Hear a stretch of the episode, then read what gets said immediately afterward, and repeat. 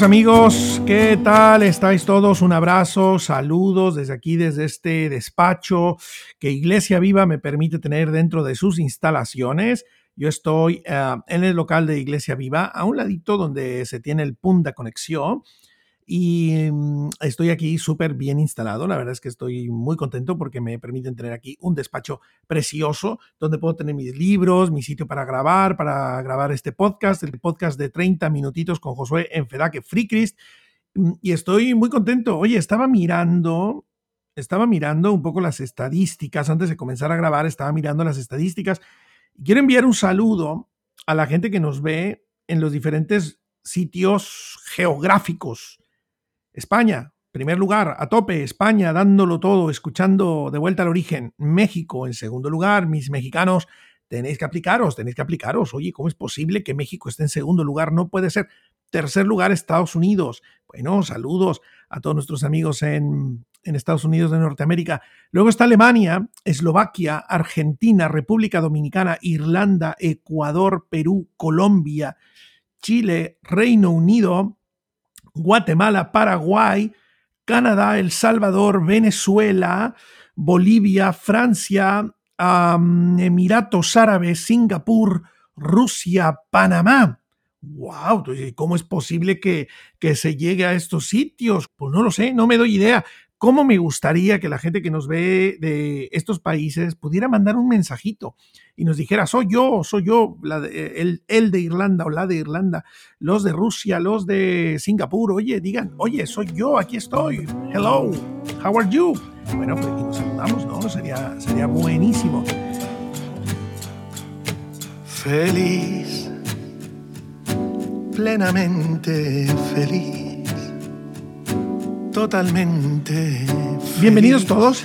Este es, como ya sabéis, el tercer episodio de la segunda temporada de De vuelta al origen. ¿En qué fregado nos hemos metido? Este es el punto. ¿En qué fregado nos hemos metido? Bueno, estamos echando un vistazo a los cinco primeros libros de la Biblia, Génesis, Sexo, Levítico, Números, Deuteronomio, y queremos entender qué hay en ellos para nosotros, qué hay en ellos, qué enseñanza ha reservado Dios en ellos para, para nosotros.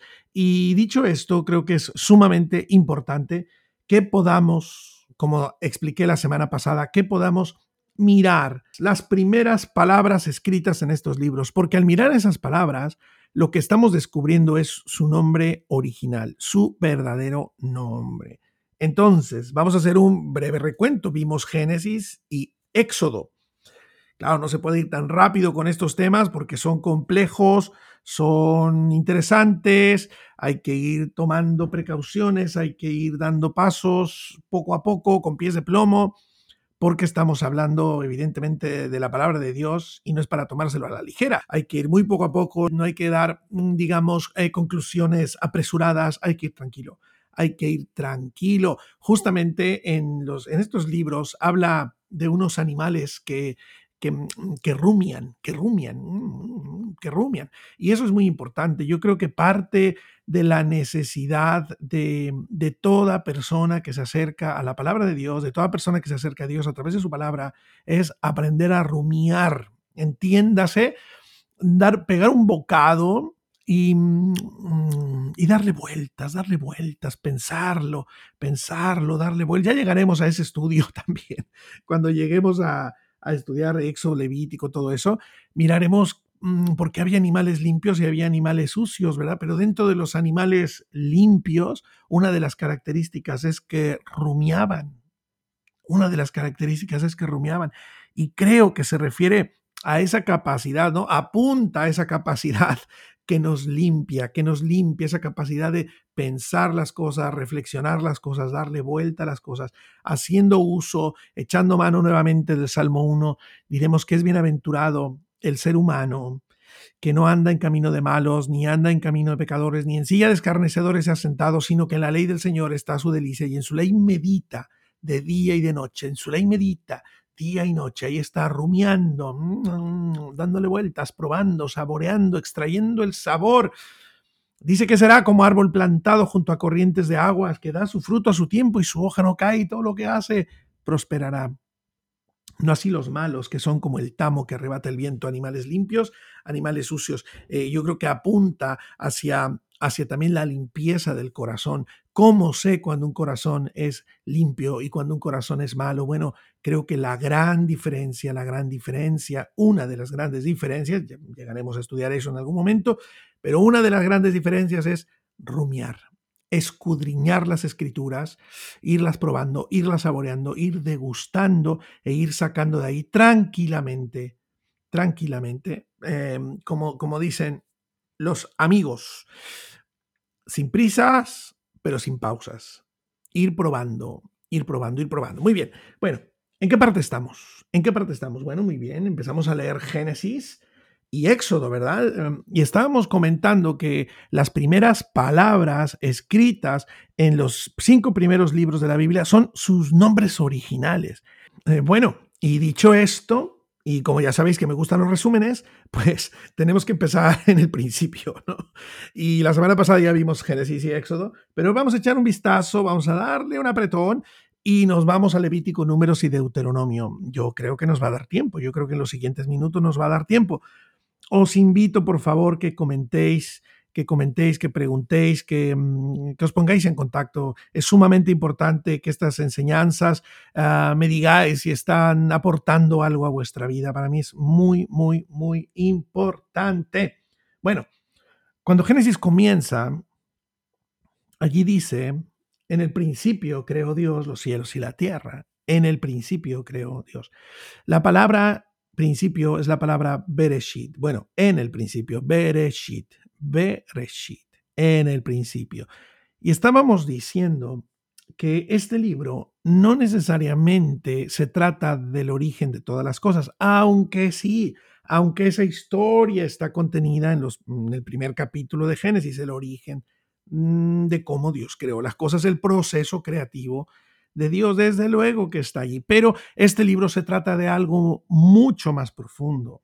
¿No? Se trata de lo que estaba detrás del proceso creativo de Dios, de lo que estaba motivando el corazón de Dios.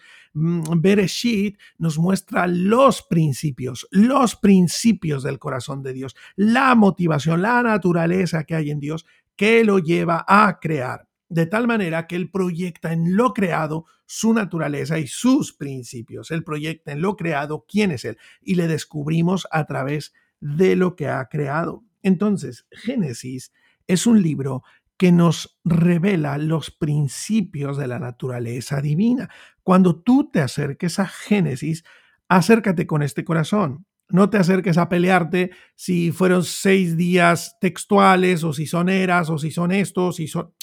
No te acerques a pelearte con estas cosas, no te acerques con esas discusiones, acércate a descubrir lo que está detrás de lo que está escrito, acércate a descubrir los principios de la naturaleza divina, que si es textual, que Dios sacó una costilla del hombre y entonces lo creó y si realmente textualmente hizo con barro, hizo al hombre y sopló en su nariz y entonces el hombre llegó a ser un ser viviente más allá de que eso sea textual o no lo sea, o que sea una revelación que el escritor sagrado, inspirado por el Espíritu de Dios, es la manera que, Dios encontró para inspirarle y que él encontró para escribir, ¿verdad? Lo que Dios le reveló, es decir, más allá de que eso sea textual o no, a nosotros nos interesa lo que está revelado ahí lo que hay detrás de esas palabras, lo que Dios quiere enseñarnos. No es tanto lo que dice, es lo que enseña. Por eso este, estos libros se llaman Torah, la enseñanza, la enseñanza.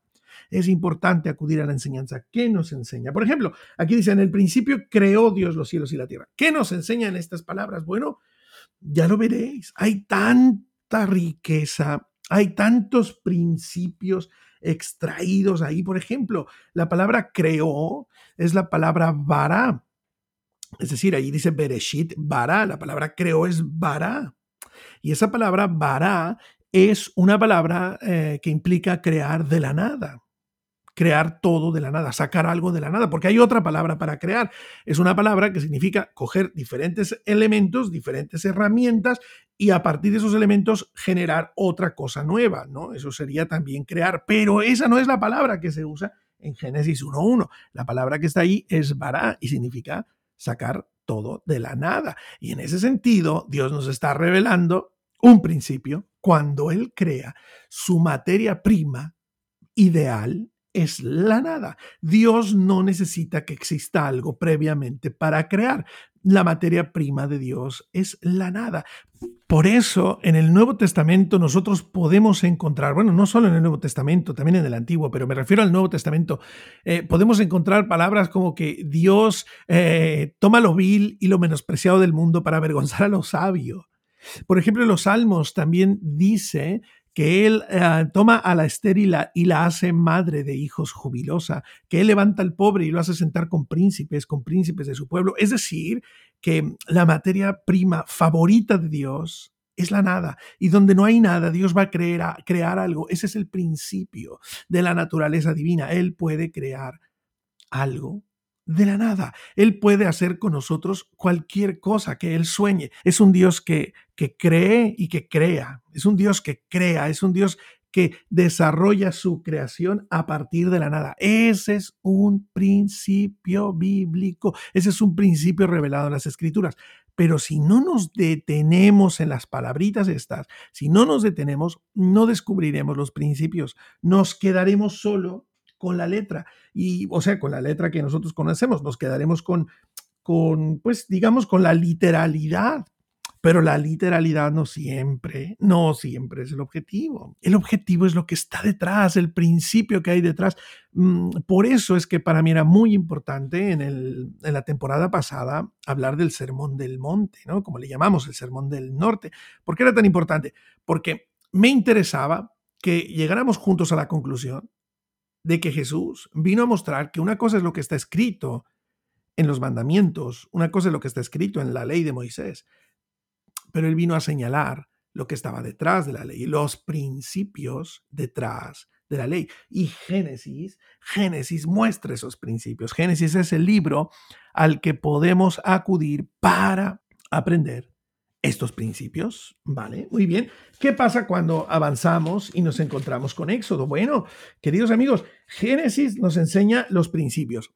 Vale, si yo quiero aprender los principios de la naturaleza de Dios, tengo que ir a Génesis. A mí me encanta Génesis, por eso estoy enamorado de este libro, porque descubro principio tras principio en sus 50 capitulazos, 50 capitulazos. Pero cuando llegamos a Éxodo, nos encontramos con otra idea nos encontramos con un avance en la revelación. Éxodo es un nombre griego que significa salida, y ya lo expliqué la semana pasada, pero ya sabéis que soy amante de los resúmenes. Éxodo significa salida. Y realmente el problema de pensar que este libro significa salida es que nos centraremos en que Israel salió de Egipto.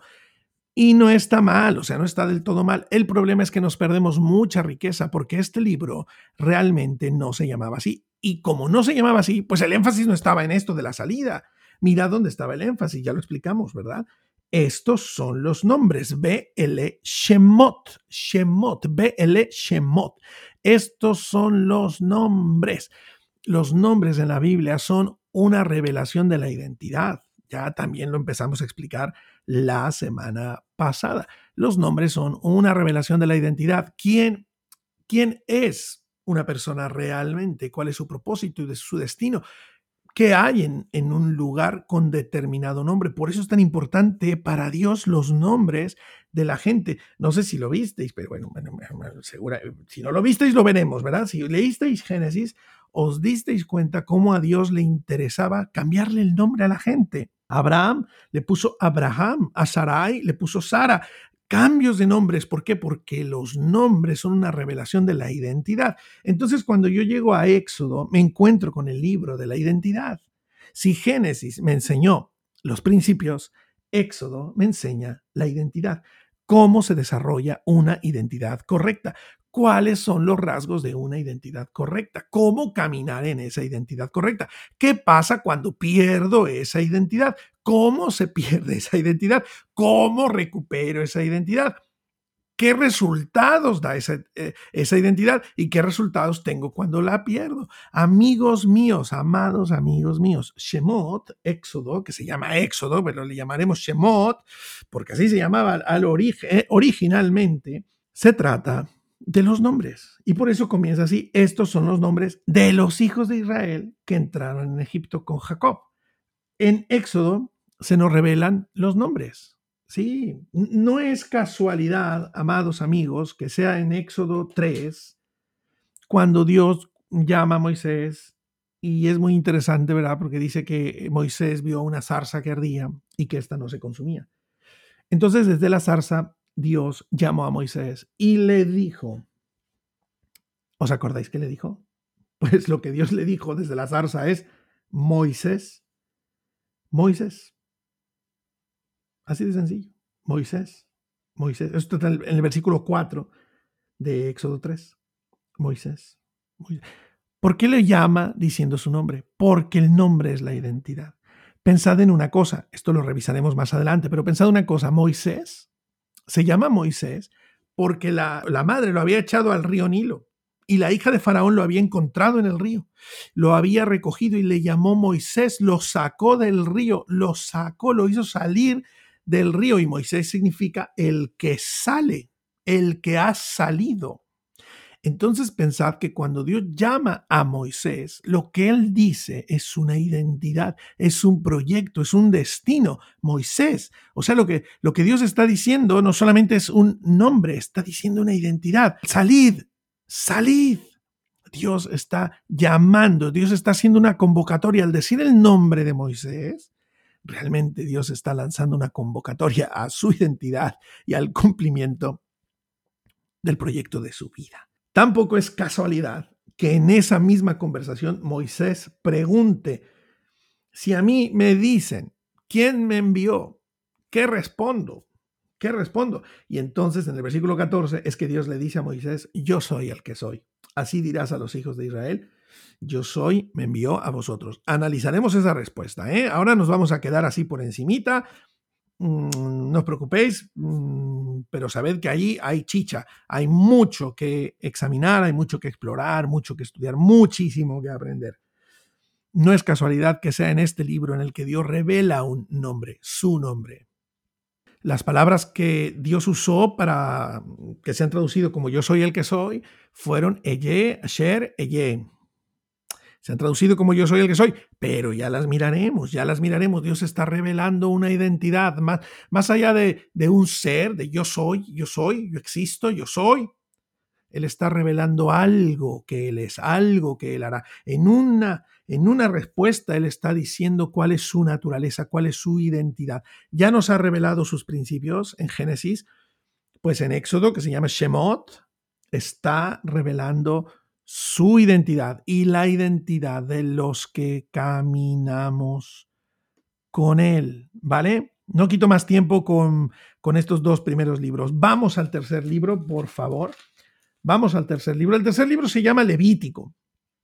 Ay, ¿sabes qué pasa? Que mm, al haberle puesto este nombre a este libro, pues nos compramos una idea. Compramos la idea de que este libro es para los levitas. Por eso yo cuando lo leo, tú cuando lo lees, y ya vemos que pone Levítico, Levítico, pues ya decimos, ah, esto es de los levitas. Y por eso cuando empiezas a leer y te empiezas a encontrar con un montón de requerimientos, que si las, mira, que si las ofrendas de paz, ofrendas de pecado, ofrendas expiatorias, leyes de sacrificios, consagración de Aarón, sacrificios, purificaciones, animales limpios, esto, esto va a estar bueno, animales limpios, leyes de la lepra, bueno, una serie de cosas, tú dices, esto es para los levitas, a mí qué me importa toda esta historia.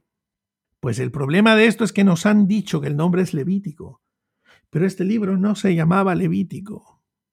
Es que, es que nos equivocamos por completo al pensar que, este, este, libro se llama Levítico, porque llegamos a la conclusión que se trata de los levitas y no tiene nada que ver con nosotros. Los levitas no tienen nada que ver con nosotros en un sentido, en un sentido. Como se llama Levítico, decimos, ah, pues es para los levitas y alguna cosa interpretamos, pero atención, mirad las primeras palabras escritas en el libro.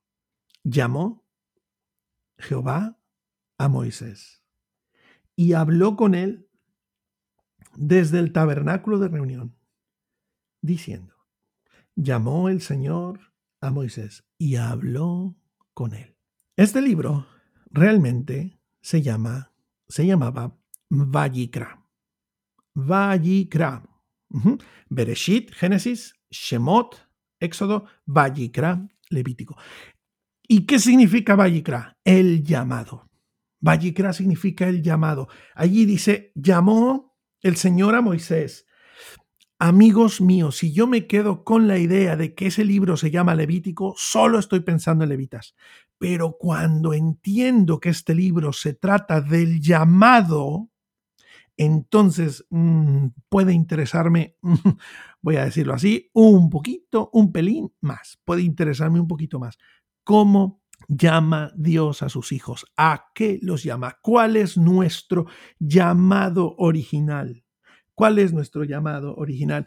Amigos míos, me, parece sorprendente en, en, el Evangelio de Marcos, dice que Jesús llamó a doce, llamó, Vallicrá, llamó a doce, llamó a doce. ¿Para qué? Para que estuvieran con él y para enviarles a predicar, ¿verdad? Hay, hay un progreso. Esto es muy importante, hay un proceso. Se comienza en un punto y se, se avanza hacia el otro.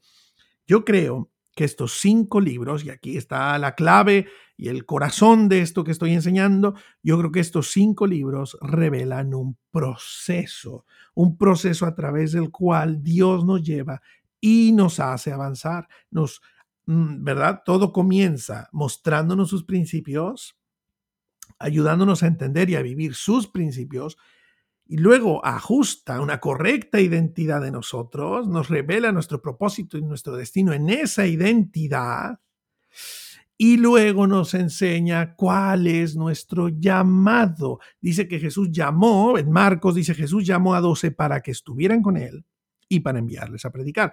Vamos a ver, si yo te pregunto allí, ¿cuál es el llamado de los discípulos? Ah, pues enviarlos a predicar. No, error. Error. El llamado de los discípulos es que estuvieran con Él. La consecuencia de estar con Él es que luego iban a ser enviados a predicar, pero el llamado es a estar con Él. Y esto nos lo confirma Levítico, que realmente se llama Vajikra, nos lo confirma este tercer libro de la Biblia, porque llamó Dios a Moisés para hablar con Él, para hablar con Él desde el tabernáculo de reunión. Dios procurará por todos los medios recuperar su comunicación con sus hijos. Muchos de los que estáis escuchando este episodio, este podcast, os preguntáis, ¿cuál es mi llamado? ¿Yo para qué fui llamado? ¿Cuál es el, propósito de Dios en mi vida? ¿Cuándo lo, ¿Cuándo lo sabré? ¿Cuándo lo descubriré? ¿Cuándo me será revelado? ¿Para qué me llamó Dios? Amigos míos, eso eh, tenemos que aclararlo, ¿eh? Eso tenemos que aclararlo cada uno de nosotros en nuestro corazón. Es decir, sí que hay una, una cosa funcional para la que hemos de ser útiles, evidentemente. Pero el llamado, amigos, el llamado, queridos amigos, escuchas todos, el llamado es estar con Él. Quiero invitarte que, que reflexiones acerca de tu llamado original, acerca de nuestro llamado original. Nuestro llamado es estar con Él. Quiero que penséis un poco, por favor, en lo que leímos en el Sermón del Monte, el Sermón del Norte, se me cruzan las palabras, Monte Norte. Pensad en el Sermón del Monte, dice que en los últimos días muchos vendrán, ¿verdad? Eso fue de las últimas cosas que leímos en el Sermón del Monte. En los últimos días vendrán algunos y dirán, Señor, Señor, en tu nombre echamos demonios, en tu nombre hicimos, en tu nombre no sé qué deshicimos. Y entonces Él les tendrá que decir, el Señor tendrá que decirles, apartaos de mí, hacedores de maldad, no os conozco. ¿Quiénes sois? ¿Quiénes sois? Amados amigos, no vaya a ser que se nos olvide. Y yo creo que se nos olvida.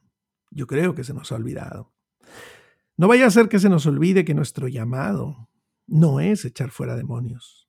Nuestro llamado original, nuestro llamado primigenio, no es plantar iglesias. Nuestro llamado primigenio no es ir a las naciones. Nuestro llamado primigenio no es ser pastor, evangelista, profeta, apóstol, eh, cantante, mm, eh, multitudinario. Bueno, bueno, bueno, bueno, de todo, ¿verdad? Tenemos unos sueños grandilocuentes. El llamado de Dios no es autorrealización ni publicidad para nuestros nombres y para nuestros grandes y poderosos ministerios. Si eso llega, o sea, si llega el pastorado, si llega las misiones, si llega tal, pues bueno, será el, progreso, ¿verdad? El que Dios nos está empujando, será parte del proceso y ahora lo veremos, lo veremos, será a dónde llegaremos como una consecuencia de qué? De haber estado con Él. Nuestro llamado, amigos míos, es estar con Dios. Nuestro llamado es a conocerle, nuestro llamado es a vivir en su presencia. Dios llamó a Moisés para hablar con él. Amigos míos, amigas, hermanos, familia preciosa que escucháis esto. El llamado que Dios te hace, el llamado que Dios me hace es, quiero estar contigo. Quiero estar contigo, quiero que recuperes esos tiempos de intimidad conmigo, quiero que me hables, quiero hablar contigo, quiero que nos conozcamos. Y por eso digo, por eso pienso que es un proceso.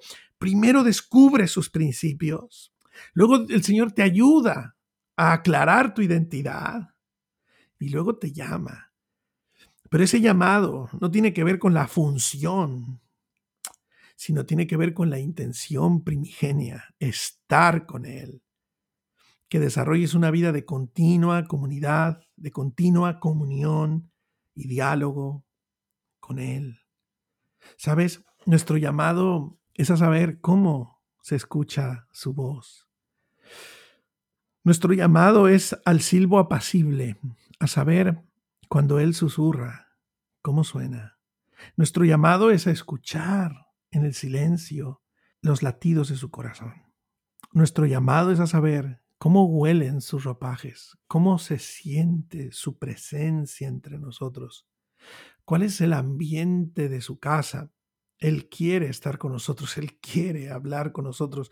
Tu llamado, mi llamado es estar con Dios. Terrible tragedia, la que vivimos muchos que servimos a Dios ya después de muchos años. Terrible tragedia la que vivimos que esta cosa tan sencilla se nos llega a olvidar tan fácilmente. Se nos olvida que Dios nos llamó a estar con Él. Y entonces pensamos que nuestro llamado es predicar los domingos, que nuestro llamado es tener juntas con equipos de liderazgo, que nuestro llamado es más reuniones, que nuestro llamado es eh, más clases, que nuestro llamado es el, el videoblog, que nuestro llamado es el podcast, que nuestro llamado son multitudes, que nuestro llamado es el grupo de jóvenes, que nuestro, puedo hacer una lista interminable de esto, que nuestro llamado es eh, echar fuera demonios, no va a ser muy triste que lleguemos allí con esas credenciales. Mira mi podcast de vuelta al origen, mira el otro 30 minutitos, mira cuántos demonios eché, mira cuántas iglesias planté, mira cuántos equipos asesoré, mira, mira cuántos países visité predicando. Y no va a ser tristísimo que te diga, eh, que me diga, que te diga, que nos diga una cosa, eh, ¿tú quién eres? ¿Tú quién eres? Porque antes de la función está la identidad. Antes de hacer está el ser. Y a Dios le interesa quién eres tú. Por eso te quiere revelar sus principios, tu identidad. Y quiere que esa identidad la disfrutes en su presencia. Volvamos al lugar secreto volvamos a encerrarnos a oscuras sin que nadie nos vea, sin querer quedar bien con nadie, sin querer ganar puntos por orar, sin querer que los demonios se nos sujeten, lo hago así, con voz firme, que nos sujeten cuando declaro la palabra. Tranqui. Si eso sucederá, sucederá. Eso es un resultado, si acaso. Pero el fin la meta es estar con Él. Mi llamado es estar con Él. Y quizás, como alguien que, que ha servido a Dios ya durante muchos años, me doy cuenta que estar con Dios a veces deja de estar entre mis prioridades y pasa a ser el tercero o cuarto lugar dentro de las cosas que tengo que hacer. Te animo a ti que comienzas a dar pasos. Te animo a ti que ya tienes mucho tiempo sirviendo. Te animo a ti que no te olvides que tu llamado, tu Vallicra, no es lo que haces. Tu llamado es lo que eres. Y la fuente de lo que eres está en dónde estás. Y debes estar en la presencia de Dios. Debo estar en la presencia de Dios. Cuando pierdo eso, lo pierdo todo. Cuando pierdo eso, pierdo el porqué, pierdo el sentido de aquello para lo que el Señor quiere que yo exista. Principios, identidad, llamado. Hmm. En los salmos hay una palabra, ¿verdad? Selah. Detente y reflexiona. Piensa, piensa. He bajado el tono, he bajado el ritmo, para que intentemos que esto cuele, se cuele, se cuele en nuestras ideas, en nuestro pensamiento. ¿A qué me llamaste, Dios? Ayúdame a descubrir tus principios. Habla con Él. Ayúdame a descubrir tus principios. Ayúdame a descubrir mi verdadera identidad y mi propósito. El cual está en mi identidad. No está separado de mi identidad. Mi, identidad revela mi propósito. Y ayúdame a entender mi llamado. Y mi llamado no es otro que estar contigo. Te invito a que hables con Dios, te invito a que hables con Él, que tomes un minutito y hables con Él que redescubras tu llamado original, estar con Dios. No te lo pierdas. Por favor.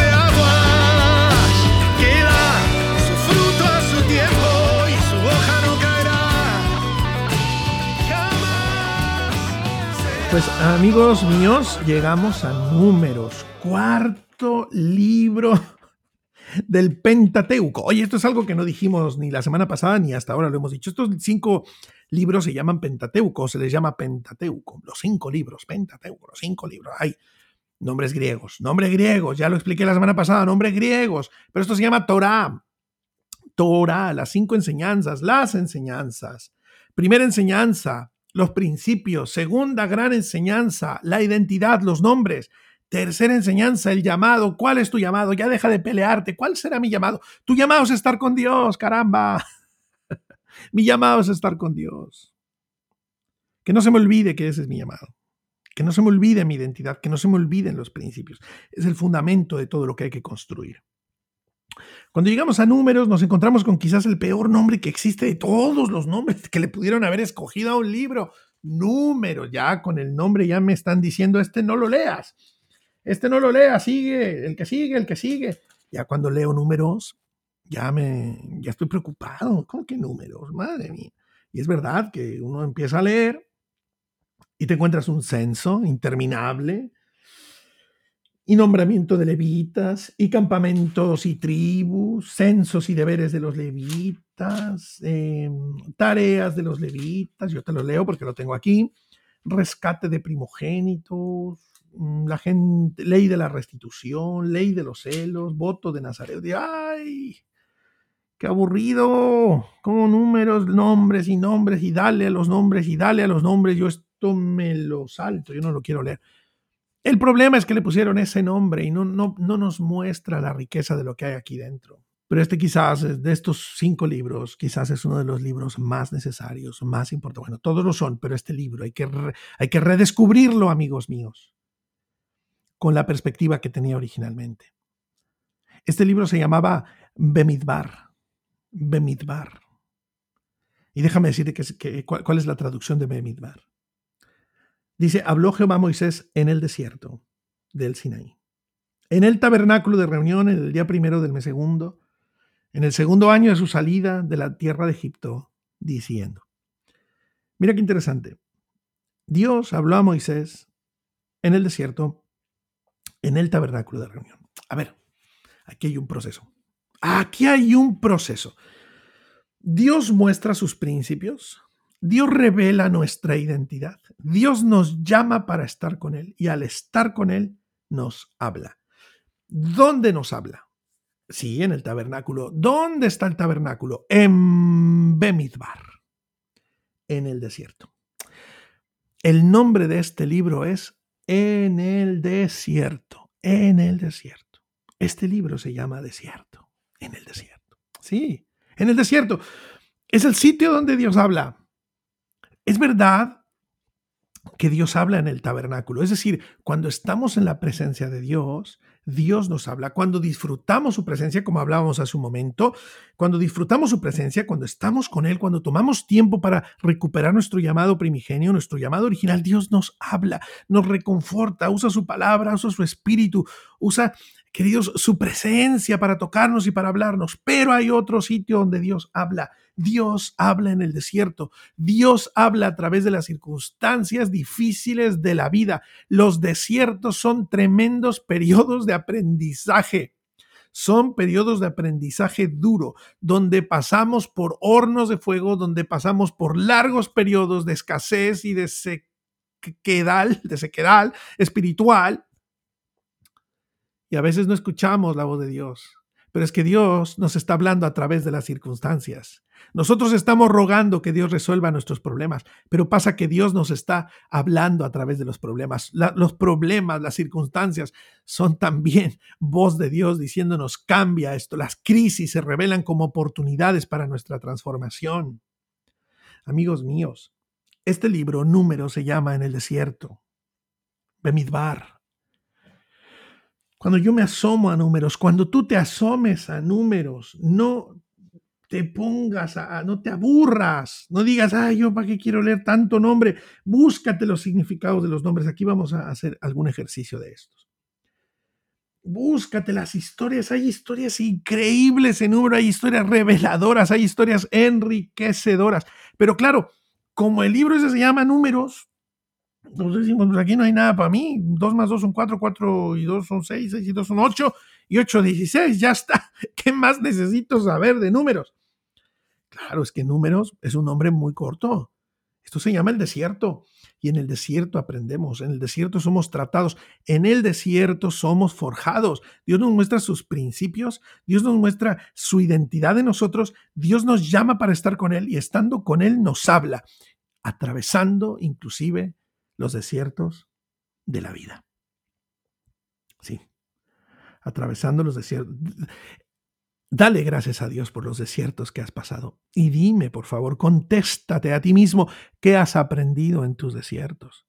Mira cómo la Biblia, este increíble libro, mira cómo nos muestra lo importante que son los desiertos. Mira a Jesús en sus 40 días en el desierto. Mira a Jesús en esos 40 días todo lo que aprendió, todo lo que recibió, la manera como fue tentado y cómo salió avante, cómo salió victorioso, porque en el desierto Dios forja los suyos. Mira a Elías en el desierto. Mira a Israel atravesando 40 años de desierto. Mira a Moisés subiendo al Sinaí, recibiendo 40 días eh, allí la ley de Dios en piedras. El desierto es el sitio donde somos forjados. Benditos los desiertos, benditas las crisis, benditas porque son oportunidades de desarrollo, son oportunidades en las que nuestras debilidades son expuestas y somos confrontados y a través de ellas Dios nos habla y nos dice, cambia esto.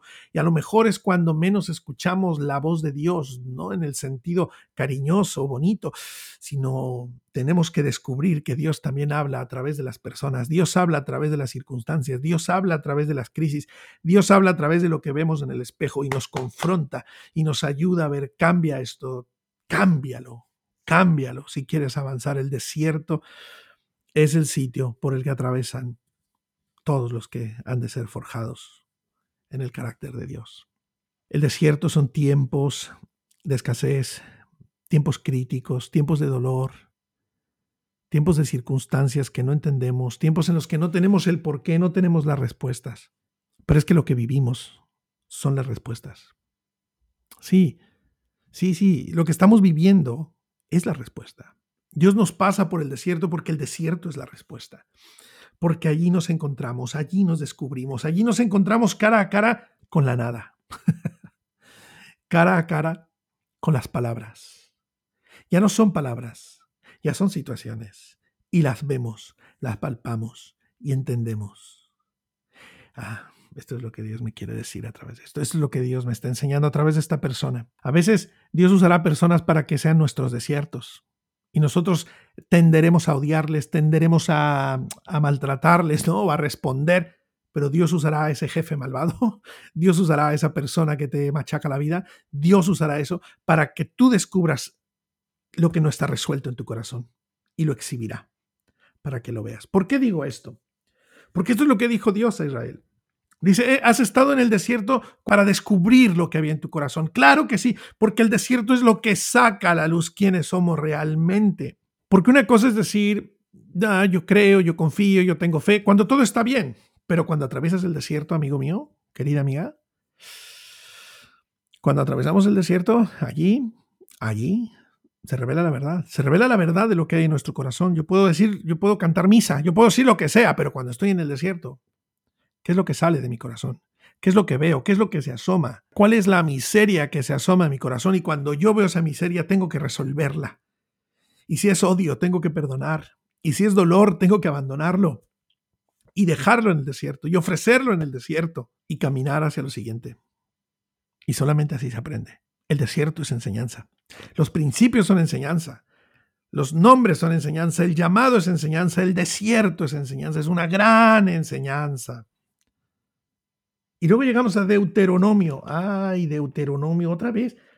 Es que yo de verdad tengo que hablar con alguien, no sé con quién hablar, de quién escogió los nombres. En serio, tengo que, tengo que mandar un escrito a alguien, ayudarme a redactarlo. Tengo que escribir una carta, oye, de queja, de reclamación. Deuteronomio son palabras griegas que significan Deuteronomio, segunda ley, repetición de la ley. Claro, cuando tú empiezas a leer Deuteronomio, te encuentras que hay un montón de cosas repetidas. Y dices, ¿qué sentido tiene que me estén repitiendo lo mismo que ya me, me dijeron antes? Claro, con sus, con sus diferencias, ¿verdad? Pero, ay, Señor mío, ¿sabes lo importante que es Deuteronomio? Lo importante que es. Quiero que penséis que que en estos primeros cinco libros de la Biblia hay una ley revelada para el desierto y Deuteronomio es una ley revelada para la entrada a tierra prometida. Pensad que estos libros son revelados Mientras Moisés lleva al pueblo, por lo menos es lo que entendemos, ¿verdad? Tradicionalmente, Moisés está llevando un pueblo desde, desde Egipto hasta tierra de promesa. Necesitaban una ley para la estancia en el desierto. Pero hay otra ley, otra ley que ya está en Deuteronomio. Esa ley es la aplicación de la ley que ya habían escuchado, pero para vivirla ahora en tierra de promesa. Es la ley para tierra de promesa. Y por eso hay cambios sustanciosos, hay cosas muy importantes, hay que volverlo a leer, porque hay cosas que ya no son necesarias como eran necesarias en el desierto, pero que ahora hay cosas que, que tienen que incorporarse porque ahora ya van a vivir a tierra prometida. Tienen que dejar la mentalidad de la ley del desierto para entrar a la mentalidad de la ley de tierra prometida. Por eso se hace necesaria la repetición de partes de la ley y la adecuación de, otras cosas. Quiero que penséis en el nombre original de este libro, ¿vale? Deuteronomio no se llamaba Deuteronomio. Deuteronomio comienza diciendo, estas son las palabras que habló Moisés a todo Israel a este lado del Jordán, en el desierto, en el desierto, en el Araba, frente al Mar Rojo, entre Parán, Tofel, Labán, Haserot y Disahab. Estas son las palabras. Ese era el nombre original de Deuteronomio, Devarim. Devarim. Estas son las palabras que Moisés habló a todo Israel. Quiero, por favor, que echemos un vistazo al proceso de Dios en nuestras vidas. Mirad, todo comienza con el descubrimiento de los principios en Génesis. A través de ello, Dios aclara nuestra identidad. ¿Quiénes somos en Dios y quién es Dios en nosotros? Por lo tanto, ¿verdad? Como recuperamos esa correcta identidad y esa identidad también revela nuestro propósito y destino, Dios nos llama. Pero no nos llama eh, necesariamente a una cosa de tipo funcional, no, nos llama para estar con Él, nos llama para hablarnos, nos llama para que descubramos, para que no se queden las cosas en teoría, sino que se queden, perdona, que se lleven al lugar íntimo, al lugar privado, al lugar secreto. Ese Dios del que sabemos sus principios, ese Dios que nos ha revelado quién es y que ya somos alguien en Él. Entonces venimos y tratamos con Él. Nos llama. Vayikra, nos llama. Nos llama, nos cubre, nos limpia, nos unge. De eso se trata Levítico. Ya lo veremos, ya se trata Vayikra. Pero también, queridos, allí nos habla Dios y también nos habla en el desierto. Dios nos habla en lo privado y nos habla con las circunstancias duras de la vida. Y somos tratados y somos formados y somos machacados para ajustar nuestro carácter. Vaya si lo necesitamos. Y cuando hemos pasado por esos cuatro estadios, luego llega el quinto. Dice, estas son las palabras que habló Moisés a todo Israel. No sé si estoy siendo lo suficientemente enfático. Estas son las palabras que Moisés habló. En Deuteronomio, Moisés ya estaba listo para hablar. ¿Por qué? Pues porque ya Dios le había hablado en lo privado del tabernáculo, pero también Dios ya le había hablado a través de todo el proceso duro de atravesar un desierto. Moisés ya tenía algo que decir. Moisés ya había pasado sus desiertos, su gran desierto. Moisés ya había conocido a Dios en lo íntimo. Ahora ya tiene algo que enseñar. Por eso es tan importante Deuteronomio y por eso Jesús hace uso de las palabras de Deuteronomio para contestar las tentaciones en el desierto a, a Satanás. Por eso Jesús vez tras vez cita Deuteronomio, Pablo cita Deuteronomio, porque Deuteronomio contiene las palabras, aquello de, oye, Israel, el Señor nuestro Dios, el Señor uno es, y amarás al Señor tu Dios con todo tu corazón, con toda tu alma, con toda tu mente, con todas tus fuerzas.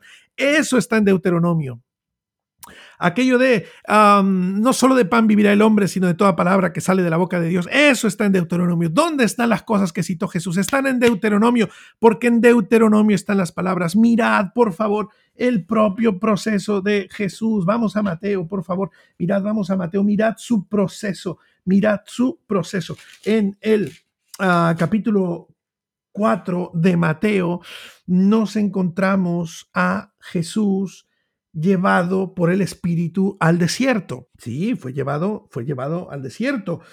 Bueno, si nos pusiéramos exigentes, comenzaríamos en Mateo 1 y encontraríamos ahí la genealogía que comienza con Abraham. ¿Dónde está Abraham? Abraham está en Génesis.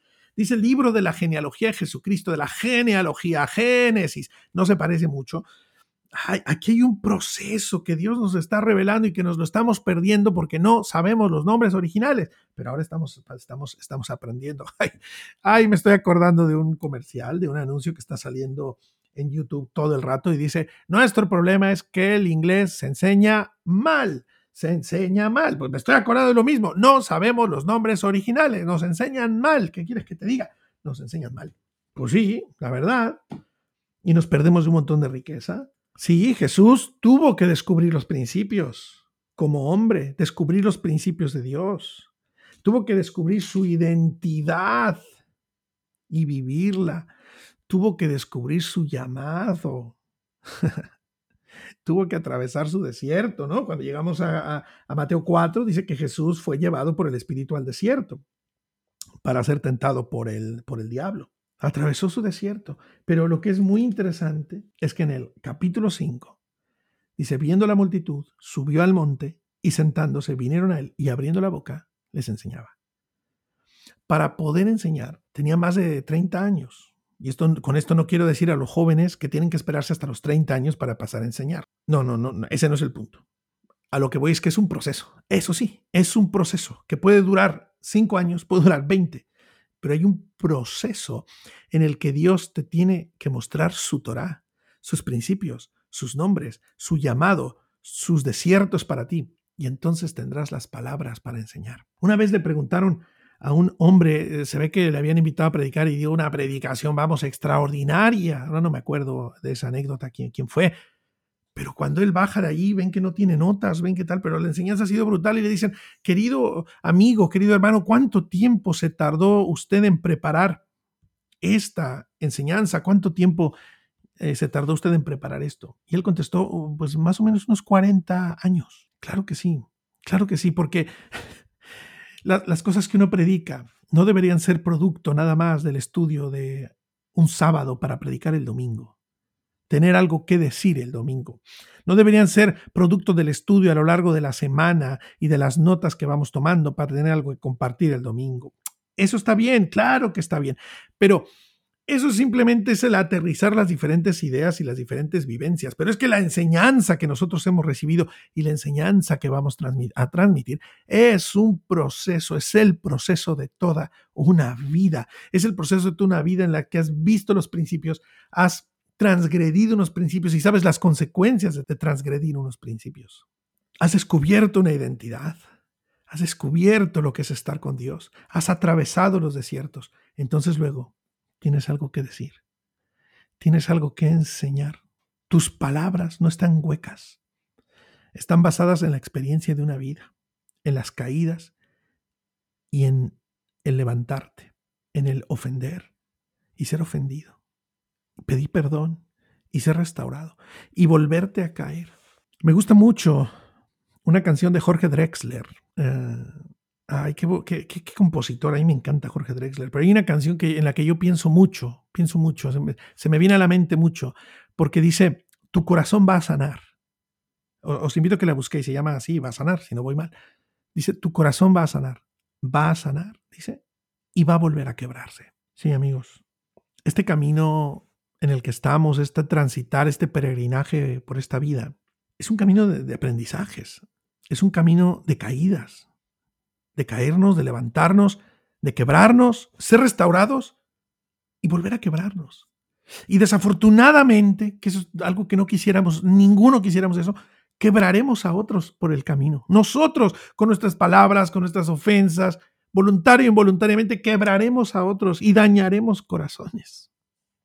Y tendremos que aprender a arrepentirnos y a pedir perdón y de todo aprenderemos y será nuestra Torah, será nuestra enseñanza. Y si nosotros nos acercamos a estos cinco primeros libros de la Biblia y los rumiamos, los probamos, nos aplicamos lo que dice ahí, descubrimos los principios, la identidad, el llamado, el desierto, las palabras, entonces sí, que se cumplirá aquello de, Marcos, ¿no? del Evangelio de Marcos, Jesús les llamó para estar con él y para enviarles a predicar. ¿Veis el progreso? ¿Veis el proceso?